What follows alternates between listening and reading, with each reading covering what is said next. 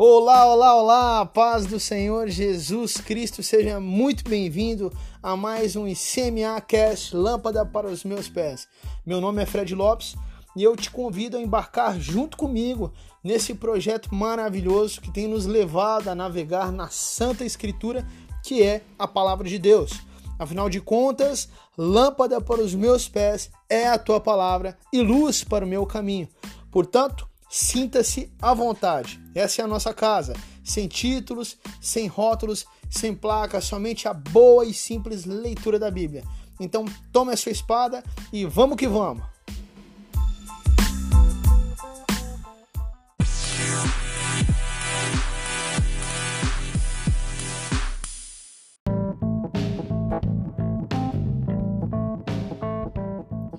Bom, pessoal, vamos lá então. Antes de entrarmos de fato no momento da leitura, alguns recados são indispensáveis.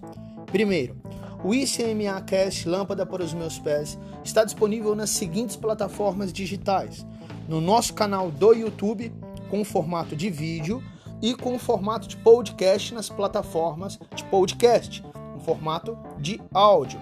Então, via YouTube, você poderá acessar diretamente pelo canal do YouTube ou também através do Facebook e Instagram, que te encaminharão de volta para o YouTube, onde é feita de fato a transmissão original. Já como podcast, está disponível no Spotify, no Google Podcasts, no Anchor e nos outros semelhantes. Lembrando que nós enviamos todos os links via WhatsApp, portanto, se você deseja receber todos os dias diretamente no seu celular ou de um amigo ou um parente, basta nos enviar o número de telefone correspondente, ok? Segundo, está disponibilizado o link do plano de leitura para você poder ir marcando conforme acompanha aí no final dos comentários de cada episódio. Terceiro e último e com certeza o mais importante disso tudo é a sua participação e interação. Seja qual for a plataforma digital que você utiliza para acompanhar, não deixe de interagir, de comentar, de perguntar, nem que seja para dar um glória a Deus ou um amém seja no YouTube, Instagram, Facebook, WhatsApp, no Google, no Anchor, no Spotify. Não deixe de nos seguir, de curtir e principalmente de compartilhar. Compartilhar esse material com certeza é uma forma de divulgação do reino de Deus e do Evangelho de Jesus Cristo. Se trata simplesmente da palavra do próprio Deus. Lembrando sempre que o nosso papel não é convencer ninguém, e sim apresentar aquele que convence. Então, sem mais, vamos que vamos!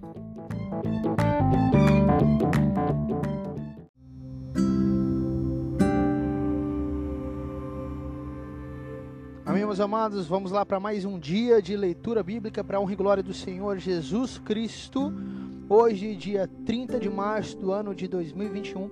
E hoje a nossa leitura no Antigo Testamento se encontra em Números, dando continuidade no Antigo Testamento, Números capítulos 27 e 28, e no Novo Testamento também dando continuidade ao Evangelho de Jesus Cristo, segundo o relato de João, no capítulo 6. Como sempre, de costume, abra sua Bíblia lá no Novo Testamento, desembanha sua espada, soldado de Cristo, guerreiro do Senhor, e vamos para a leitura bíblica no livro de Números, capítulo 27, verso 1. Vamos que vamos. Então vieram as filhas de Zelofeade, filho de Éfer, filho de Gileade, filho de Maquir, filho de Manassés, entre as famílias de Manassés, filho de José. E são estes os nomes delas: Macla, Noa, Ogla, Milca e Tirza. Elas se apresentaram diante de Moisés, diante do sacerdote Eleazar, diante dos chefes, Eleazar, né, perdão, diante dos chefes e diante de todo o povo à porta da tenda do encontro, dizendo: Nosso pai morreu no deserto e não estava entre os que se ajuntaram contra o Senhor no grupo de Corá, mas morreu por causa do seu próprio pecado e não teve nenhum filho homem. Porque se tiraria o nome de nosso pai do meio da sua família só porque não teve filhos? Dê-nos uma herança entre os parentes de nosso pai. Moisés apresentou a causa delas ao Senhor. E o Senhor disse a Moisés: as filhas de Zelofeade estão pedindo o que é justo. Certamente você deve dar-lhes propriedades como herança entre os parentes do, do, entre os parentes do pai delas e deverá transferir a elas a herança do pai. E diga aos filhos de Israel: se alguém morrer e não tiver filho, passem a herança dele para sua filha. E se não tiver filha, deem a herança aos irmãos dele. Porém, se não tiver irmãos, deem herança aos irmãos do pai dele. Se, não, se também o pai não tiver irmãos, deem a herança ao parente mais chegado da sua família, para que tome posse dela. Isto será prescrição de direito aos filhos de Israel, como o Senhor ordenou a Moisés. Depois o Senhor disse a Moisés: Suba a este monte Abarim e veja a terra que dei aos filhos de Israel. E depois de ter a visto, você também será reunido ao seu povo, assim como já aconteceu com seu irmão Arão. Aqui então Moisés recebe a notícia que não iria adiante ah, para a terra prometida, mas sim que se juntaria ah, ao seu povo, como o seu irmão Arão também aconteceu. Verso 14: Porque no deserto de Zim, quando a congregação discutia comigo, vocês foram rebeldes ao meu mandado de me santificar nas águas diante dos olhos do povo. São estas as águas de Meribá de Cades, no deserto de Zim.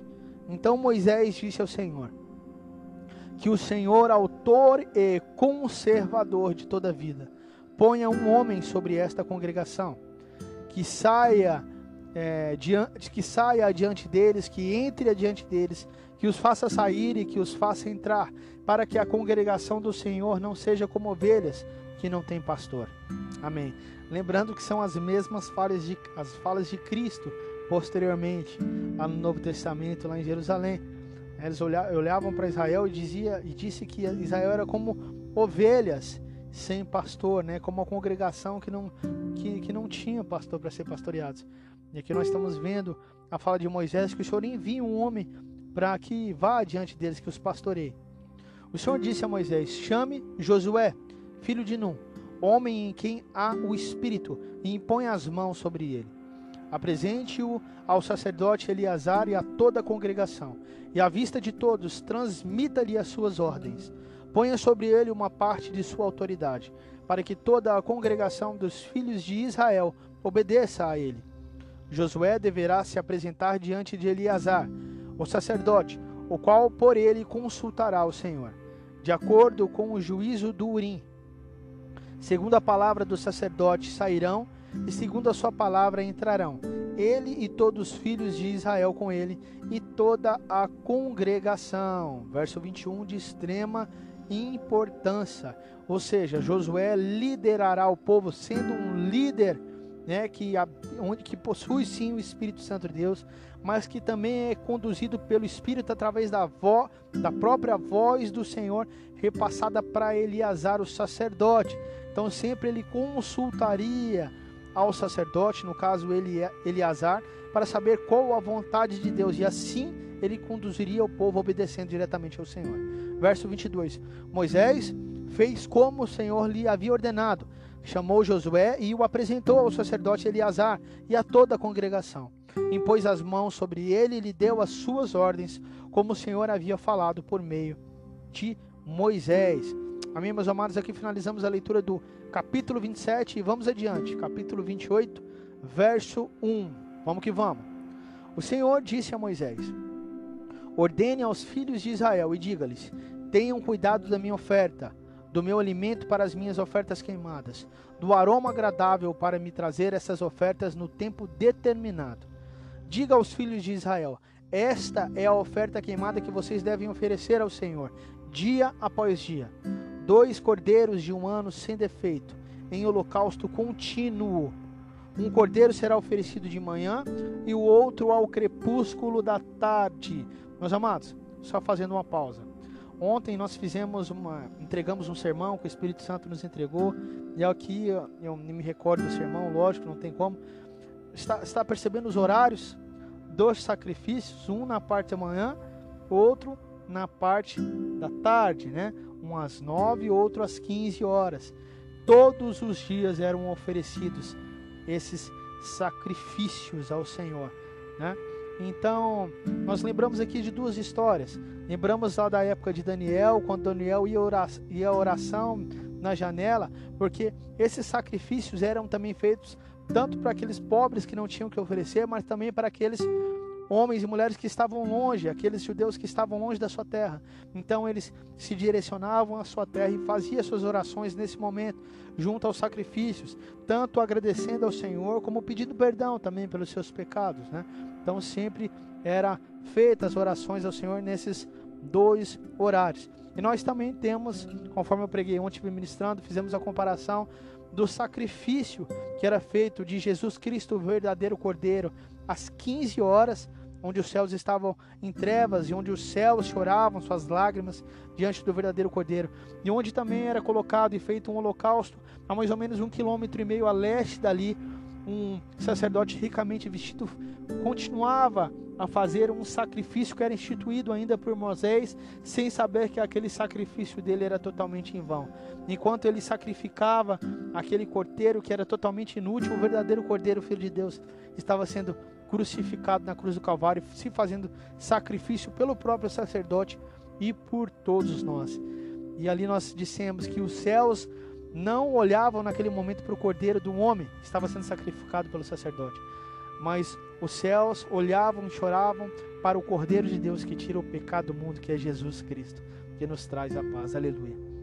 Continuando, verso 5.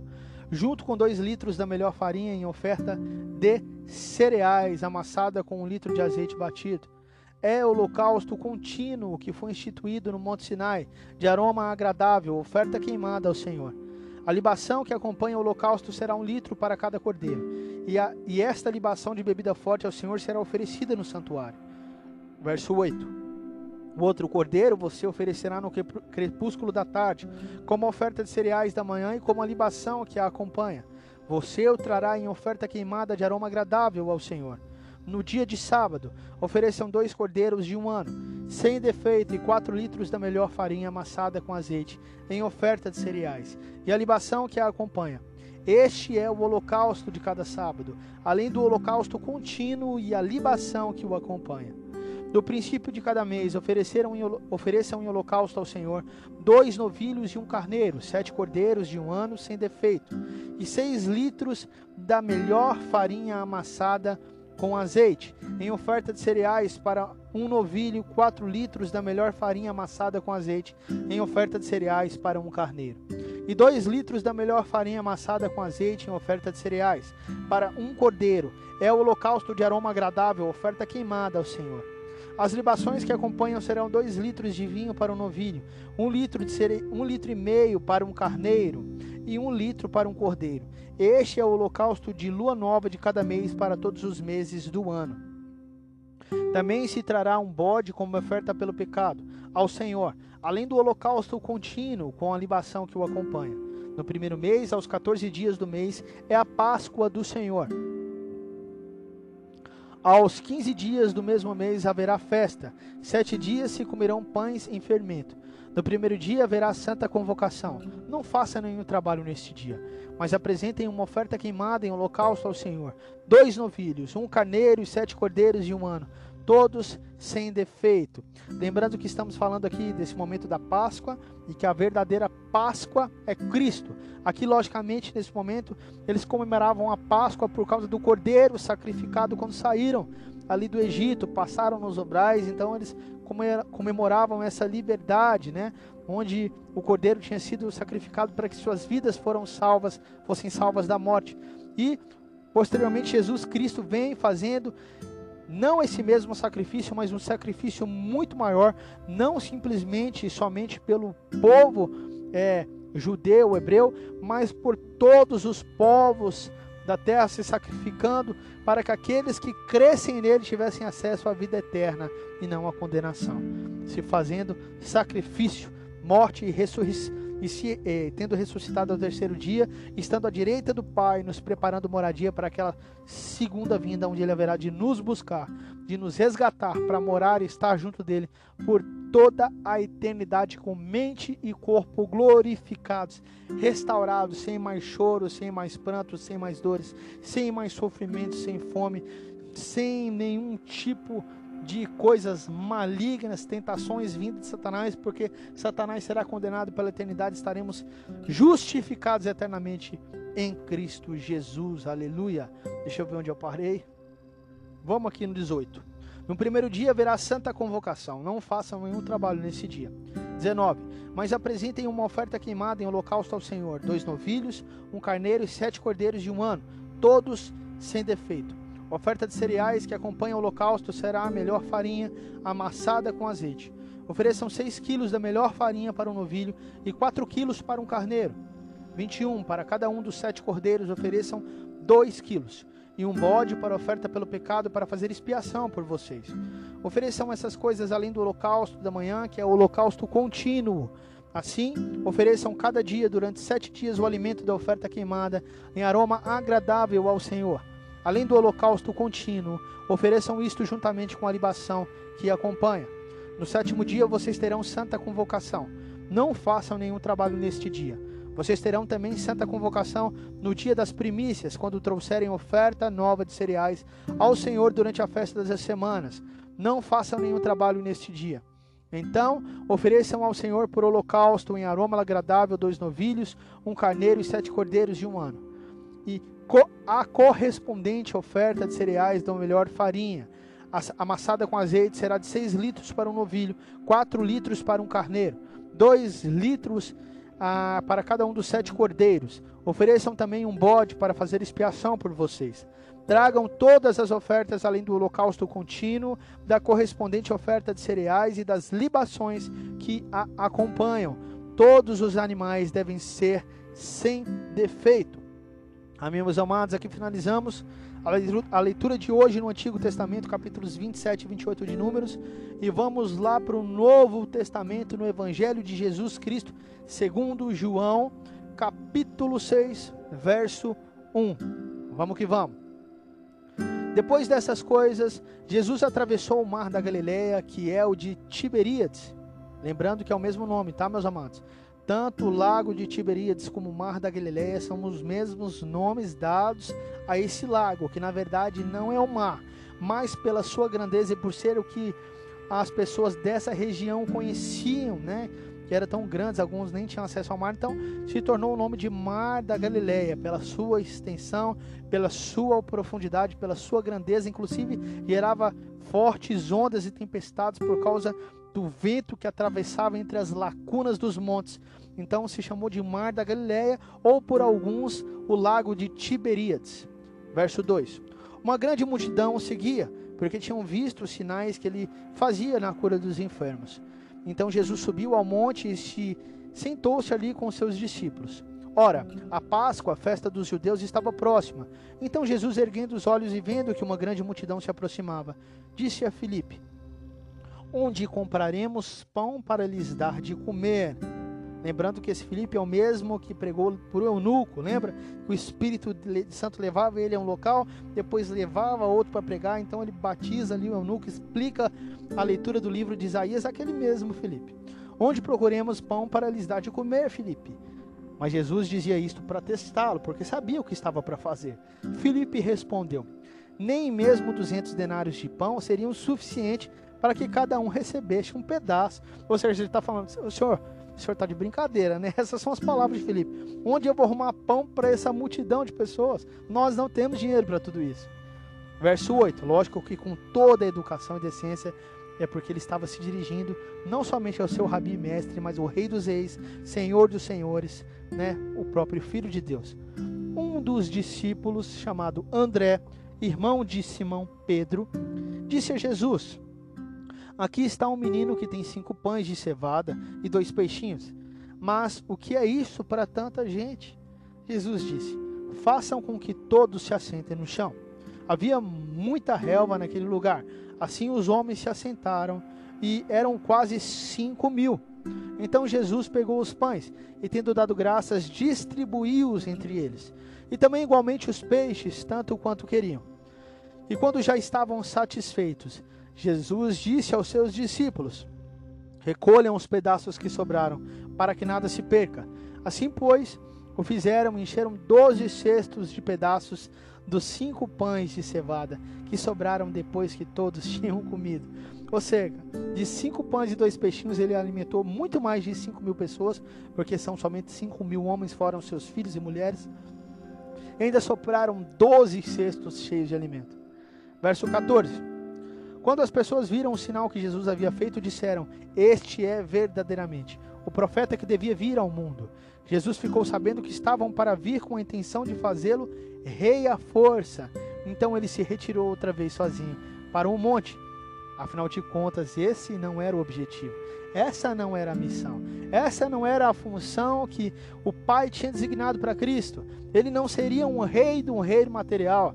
Jesus não veio para brigar por causa da política. Jesus não veio para libertar o povo da escravidão imposta pelos romanos, da libertação. Jesus não veio naquele momento para trazer uma liberdade territorial. Jesus não veio para quebrar as cadeias daquele limite territorial na qual eles estavam mantidos presos pelo Império Romano. Jesus não vem para lhes dar uma nova economia, para lhes dar um novo jeito de governar politicamente falando nesse mundo, ou estratégias de reis desse mundo, ou com qualquer coisa que seja desse mundo. Jesus vem para trazer a chegada de um novo reino, e esse reino é o reino de Deus, um reino que está sobre esse no qual nós vivemos, que nós não podemos ver, não podemos enxergar, mas acreditamos e recebemos pela pela fé. E até hoje as pessoas têm dificuldade em entender isso. Jesus não veio em nenhum momento naquele para trazer nenhum tipo de é, liberdade política ou liberdade é, que seja ela qual for no reino material. Eles queriam fazer de Jesus um rei à força, para que Jesus os libertasse, né? Talvez daquele reino religioso que havia ali, ou talvez daquele reino físico imposto pelos, pelos pelo Império Romano, mas Jesus não veio para isso, veio para obedecer o Pai para trazer um reino invisível, um reino interior, mas que será visível futuramente por nós, mas que já inicia agora, que já é chegado agora e que haverá de vir novamente com Jesus Cristo. Quem tem olhos, veja. Quem tem ouvidos, ouça o que o Espírito Santo nos diz, ó Igreja Santa do Senhor Jesus. Então não venha tentar impor a força sobre a igreja do Senhor discussões de rumos que não edificam em nada, não edificam em nada. O que eu quero saber é do reino de Deus e toda a sua justiça. O resto é resto. Como diz Paulo, o resto fica para trás, né? Jesus casca fora, não queria saber desse reino terreno. O reino dele era espiritual, era de outro mundo. Ele mesmo, quando perguntado, ele falou: Meu reino não é desse mundo, o meu reino é de outro mundo. Eu sou o Messias, vindo de Deus, enviado pelo próprio Deus, o Filho de Deus. Amém, meus amados?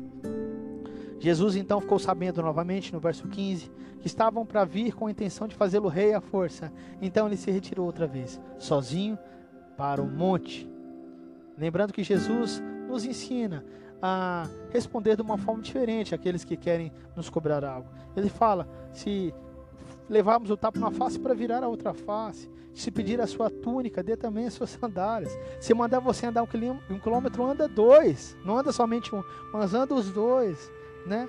Ele fala que a nossa luta não é contra a carne ou sangue, mas contra os reinos e principados e potestades dos ares, das forças do mal, do mundo espiritual, não desse mundo. Nesse mundo, não. A nossa luta é no mundo espiritual, através da oração, através da santidade, através da renúncia, através de uma vida de fé. Que possamos entender isso de uma vez por todas e parar de lutar com as nossas próprias mãos, nós clamamos é o Rei dos Reis, nós não acreditamos em homens, nós acreditamos no Deus Todo-Poderoso, na fé. Nós vivemos por fé em algo que não podemos ver, mas temos certeza que virá. Nosso firme fundamento das coisas que não se veem, mas a certeza daquilo que se espera. Aleluia. Glória a Deus. Hebreus, capítulo 1, capítulo 11, verso 1, né? Se não me engano, isso, Hebreus 11, 1. 16. Ao final do dia, os discípulos de Jesus desceram para o mar e entrando num barco passaram para o outro lado, rumo a Cafarnaum, né? Passaram do lado do lago de ah, também tem lago de Genezaré. Lá falou lago mar, é mar de Tiberíades. Lá, falei lago. É lá quando eu expliquei da primeira vez. Então é conhecido como Mar da Galileia, Mar de Tiberíades e Lago de Genezaré, OK? Então estão passando de um lago para o outro, do lago, do mar ou do mar. Se me entendem. Mar da Galileia. Entrando no barco, passaram para o outro lado, rumo a Cafarnaum. Já estava escuro e Jesus ainda não tinha ido até onde eles estavam. 18. E o mar começava a ficar agitado, porque soprava um vento forte. Os discípulos já tinham navegado uns 5 ou 6 quilômetros, ou seja, já estavam lá no meio, quando viram Jesus andando sobre o mar em meio à agitação das ondas. Aproximando-se o barco, ficaram com medo. E com certeza nós também ficaríamos, pela nossa falta de fé e entendimento. Verso 20: Mas Jesus lhes disse: Sou eu, não tenham medo. Então eles o receberam com alegria e logo o barco chegou ao seu destino. Nós sabemos que em outro evangelho diz que Pedro tentou né, andar nas águas, andou um pouquinho e acabou se afundando pela falta de fé. Mas amém, amém. Continuemos no evangelho segundo o relato de João. No dia seguinte, a multidão que tinha ficado do outro lado do mar notou que ali havia apenas um pequeno barco e que Jesus não tinha entrado nele com os seus discípulos, tendo estes partido sozinhos. Entretanto, outros barquinhos de Tiberíades se aproximaram do lugar onde a multidão havia comido o pão depois que o Senhor deu graças. Quando a... Tiberíades, lembra, maior da Galiléia. Quando aquela multidão viu que Jesus não estava ali, nem os seus discípulos, entraram nos barcos e partiram para Cafarnaum à procura de Jesus. E tendo-o encontrado do outro lado do mar, lhe perguntaram: Mestre, quando o Senhor chegou aqui, ele foi andando. Né? Jesus respondeu: Em verdade, em verdade lhes digo que vocês estão me procurando não porque viram sinais, mas porque comeram os pães e ficaram satisfeitos. Amém, Senhor. Trabalhem não pela comida que se estraga, mas pela que permanece para a vida eterna, a qual o Filho do Homem dará a vocês, porque Deus o Pai o confirmou com o seu selo. Amém, meus amados? Ou seja, as pessoas estavam atrás de alimento sólido deste mundo, né? De alimento, de comida, na é verdade, sólido não, sólido é a palavra. Estavam atrás de um alimento perecível do alimento né, desse mundo, da comida, e não atrás da comida verdadeira e do verdadeiro alimento sólido de Jesus, que é o pão da vida. Então, no 28, então lhe perguntaram: O que faremos para realizar obras de Deus? Jesus respondeu: A obra de Deus é esta, que vocês creiam naquele que ele enviou. Amém, meus amados? Se você pergunta, se você tem essa dúvida na sua cabeça, como eu faço para fazer a obra de Deus? Jesus, o próprio, te responde. Ele fala para você nesse momento: a obra de Deus é esta, que vocês creiam naquele que ele enviou. Então eles disseram: Que sinal o Senhor fará para que vejamos e creiamos nele? Só dando a pausa no, 29, no verso 29. Amado, crer é fé. E lembrando que a fé é morta sem obras, certo? Obras é morta sem fé. Fé é morta sem obras. Porque aquele que possui obras, aquele que possui fé, automaticamente tem as obras. Né? As obras são simplesmente a prova que ele possui fé, ou seja, mostrarei a minha fé através das minhas obras. Essas são as consequências da fé. Verso 30. Verso 30. Então eles disseram: Que sinal o Senhor fará para que vejamos e creiamos no Senhor? O que o Senhor pode fazer? Nossos pais comeram o maná no deserto, como está escrito: Deu-lhes a comer pão do céu. Jesus lhes disse: Em verdade, em verdade lhes digo que não foi Moisés quem deu o pão do céu para vocês. Quem lhes dá o verdadeiro pão do céu é meu Pai, porque o pão de Deus é o que desce do céu e dá vida ao mundo. Ou seja, Jesus está falando: o pão está aqui. Porque vocês procuram pão? Eu sou o verdadeiro alimento.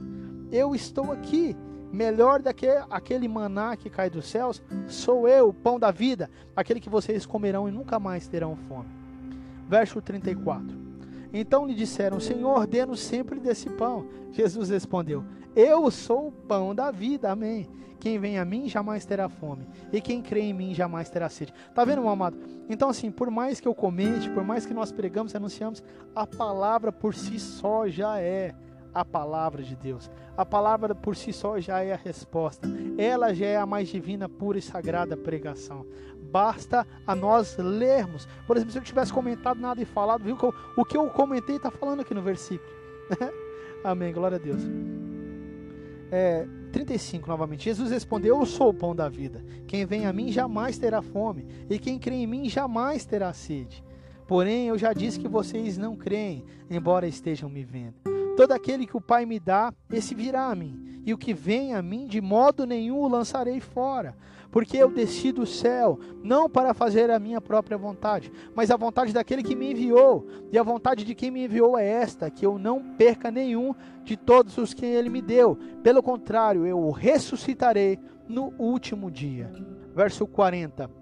De fato, a vontade de meu Pai é que todo aquele que vir o Filho e nele crer tenha vida eterna. E eu o ressuscitarei no último dia. Meu amado, toma posse dessa palavra. Se você crê no Senhor, se você tem fé e você obedece, e Ele não te pede de forma nenhum sacrifício, Ele te pede obediência. Obedecer quem? Um homem? Obedecer o homem? Não, obedecer a palavra, leia a palavra, se preocupe com a palavra, medite na palavra, e você não será enganado por nenhum homem, não será enganado por nenhum tipo de religião, por nenhum tipo de doutrina mentirosa, por nenhum tipo de lei que vem fora do Senhor Jesus. Ele nos dá a vida, está aqui, Ele é muito verdadeiro, e Ele nos promete que se nós crermos na Sua palavra, se nós cremos nesse alimento que é o pão da vida, o pão da vida eterna que é Jesus Cristo, Ele nos ressuscitará no último dia, aleluia.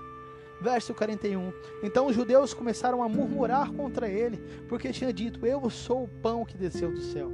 E diziam: Este não é Jesus, o filho de José? Por acaso não conhecemos o pai e a mãe dele?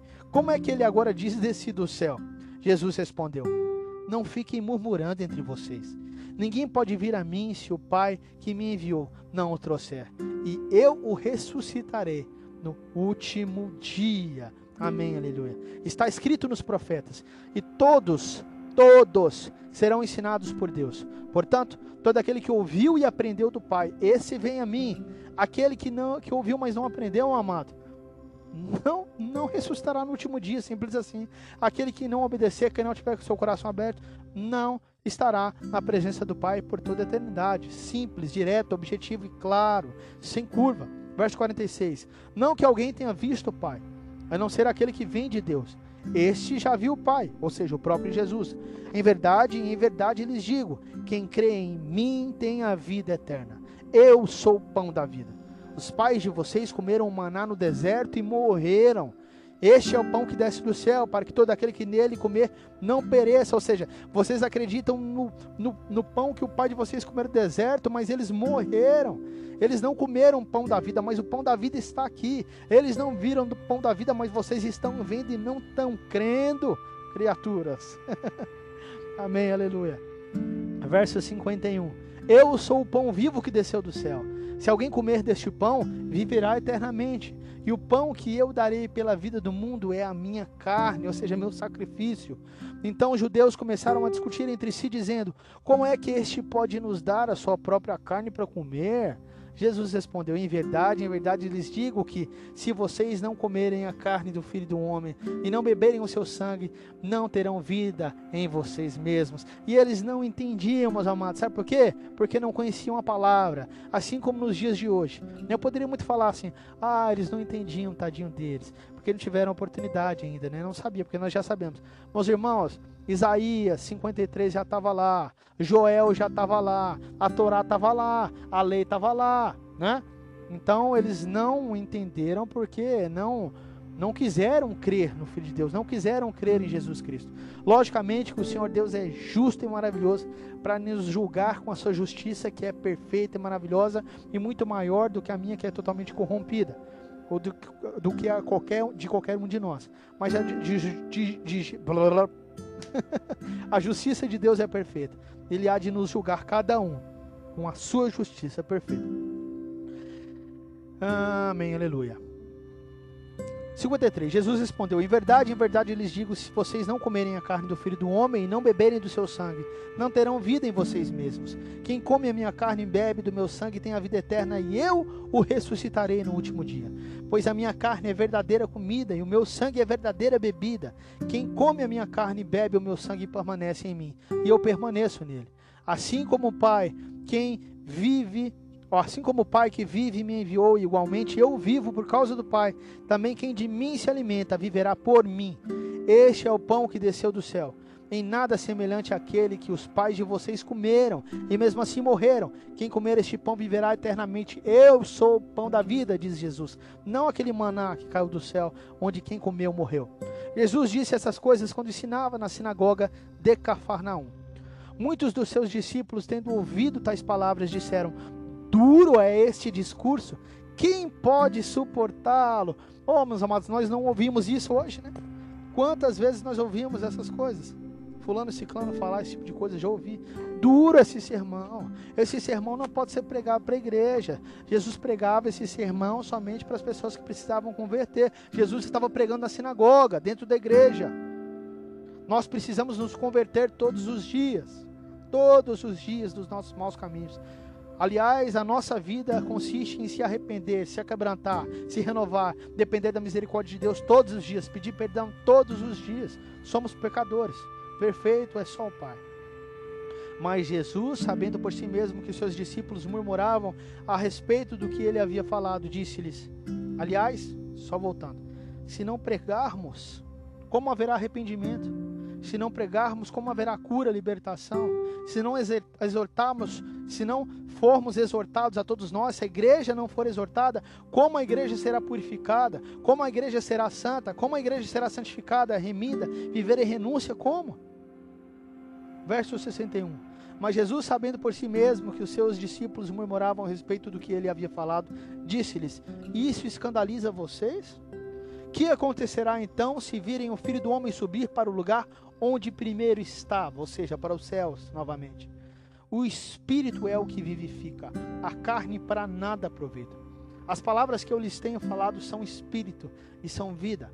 Mas há descrentes entre vocês Ora, Jesus sabia desde o princípio quais eram os que não criam e quem iria traí-lo.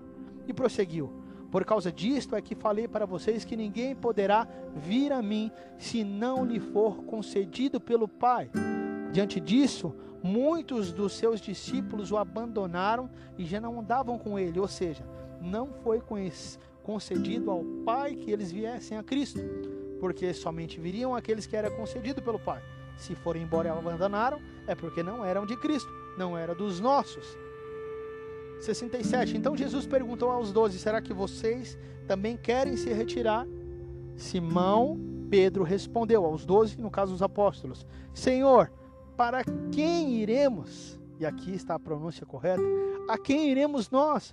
O Senhor, somente o Senhor, tem as palavras da vida eterna. E nós temos crido e conhecido que o Senhor é o Santo de Deus, que o Senhor é o Messias, o Redentor, o Resgatador, né? o Filho de Deus, o Príncipe da Paz, o Cordeiro de Deus que tira o pecado do mundo. Aleluia.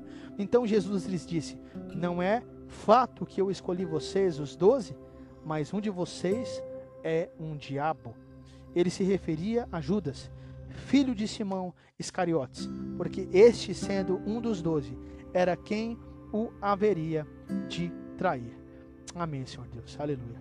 Finalizamos, finalizamos aqui, meu amado, a leitura do dia 30 de março do ano de 2021, a leitura de hoje, e vamos orar ao Senhor.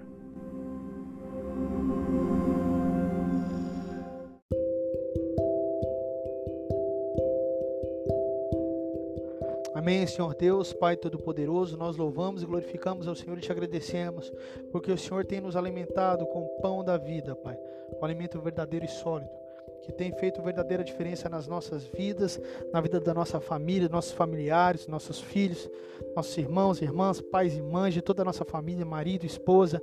Nós te agradecemos porque o Senhor tem nos salvado. É o Senhor quem nos resgata. E o seu nome é Jesus Cristo o Filho de Deus, o enviado de Deus, aquele que tira o pecado de todo mundo, que tirou, nos arrancou, ó Pai, da nossa, escravi da nossa escravidão, ó Pai, da nossa falta de liberdade. O Senhor, ó Pai amado, nos tirou do mundo, nos resgatou, ó Pai amado, da nossa cegueira. O Senhor nos retirou realmente do lamaçal de tristeza, nos retirou da nossa própria depressão, ó Pai, nos retirou da areia movediça que nos fazia nos afundar em direção à morte, ao precipício, a uma caída sem fim, Pai. Obrigado, Deus. Santo é o Senhor. Obrigado, Pai maravilhoso, por cada vida, Pai, que tem se voltado a Cristo. Obrigado, Pai, pela misericórdia que o Senhor tem em nos usar, em usar alguém como nós, que não somos dignos, ó Pai, dessa obra. Não somos dignos desse serviço. Eu não sou digno desse serviço, mas é o Senhor quem é por mim. Não é a minha força, mas é a força do Senhor. Não é a nossa força, mas é a força do Senhor. Obrigado por nos fazer corpo de Cristo, por nos fazer tua noiva, por cuidar de nós, por nos amar, por se, por se sacrificar por nós, ó Pai. E ainda assim nos deixar participar desse serviço maravilhoso, desse ministério maravilhoso que é o teu ID, de cumprir a tua palavra e a tua ordenança, Pai. Oh Deus, tenha misericórdia de nós dia após dia, nos perdoe pelos nossos pecados, gera arrependimento em nós e em toda a nossa nação, meu Pai. Pai amado, e converta, Pai, os corações, ó Pai, de todos nós, para que possamos voltar a Ti todos os dias, possamos voltar a nossa face para os montes, para o Senhor, da onde vem o nosso socorro todos os dias das nossas vidas, que possamos clamar ao Senhor todos os dias, que possamos nos prostrar de joelhos todos os dias, entrar em batalha, em oração ao Senhor, pela nossa nação, pelo povo, pela vi, pelas vidas vidas daqueles que não se converteram, pelo povo de Israel, Pai. Possamos aprender a orar ao Senhor todos os dias, pelos nossos entes queridos, ó Pai, pela tua santa igreja, pela nossa liderança, pelos nossos pastores, pela comunidade local, pela igreja do Senhor Jesus Cristo nessa terra. Abençoa a tua igreja, Pai, que a tua igreja, Pai amado, possa ter as suas vestes limpas, ó Pai, no sangue do Cordeiro, que possamos nos arrepender dos nossos pecados, olhar para ti, Pai, e saber que no Senhor está a nossa salvação e que esse mundo nada pode nos oferecer.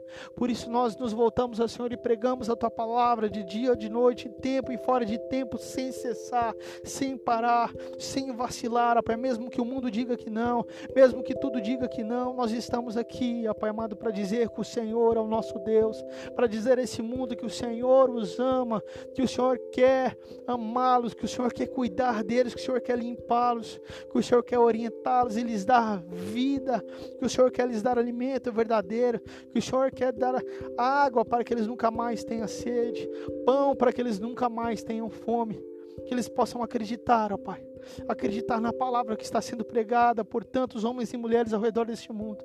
Continue a pregar, continue a falar, continue a espalhar o teu amor e carinho e perfeição por toda a terra em nome de Jesus, ó Pai. Nós agradecemos ao Senhor pelo lâmpada para os meus pés, por, tantas as igrejas e as comunidades locais, por tantos os pastores que estão lutando de pé, por todos os servos e servas do Senhor que estão por esse mundo lutando, por todos os missionários que estão pregando em todos os lugares, por todos aqueles que estão renunciando à sua vida, renunciando os seus planos e os seus sonhos para servir a Deus, que são parte do teu exército, ó Pai. Oh Deus, nos colocamos à disposição do Senhor em todos os tempos. Nos use através da tua misericórdia, nos limpa, nos sara, nos salva todos os dias, ó Pai, para que todos os dias das nossas vidas possamos estar na casa do Senhor, em nome de Jesus, e que a casa do Senhor seja o nosso coração, Pai. Obrigado, Pai. Amém e amém.